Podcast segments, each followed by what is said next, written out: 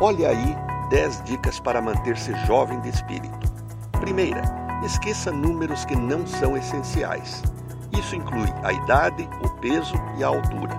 Os médicos é que têm que preocupar-se com eles. Segunda, não queira fazer muitas coisas ao mesmo tempo. Ocupa tempo e é difícil fazê-las bem.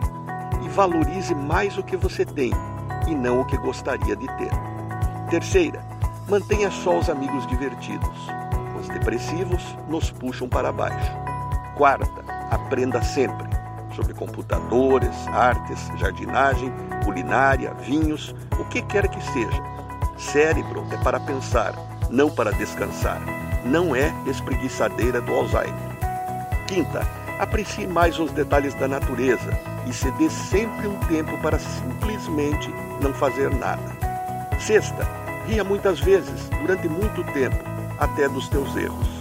Sétima, quando as lágrimas aparecerem, chore, sofra, lamente, mas supere. Oitava, não viaje na culpa. Viagem só se for à praia, a um resort ou a um país diferente. Nona, cerque-se só das coisas que ama. Família, animais, plantas, música e lar é refúgio e santuário. Décima, não espere nada de ninguém. Assim, nunca haverá decepção. Acrescento mais uma. Uma boa noite de sono faz toda a diferença. Renato Folador para a CBN.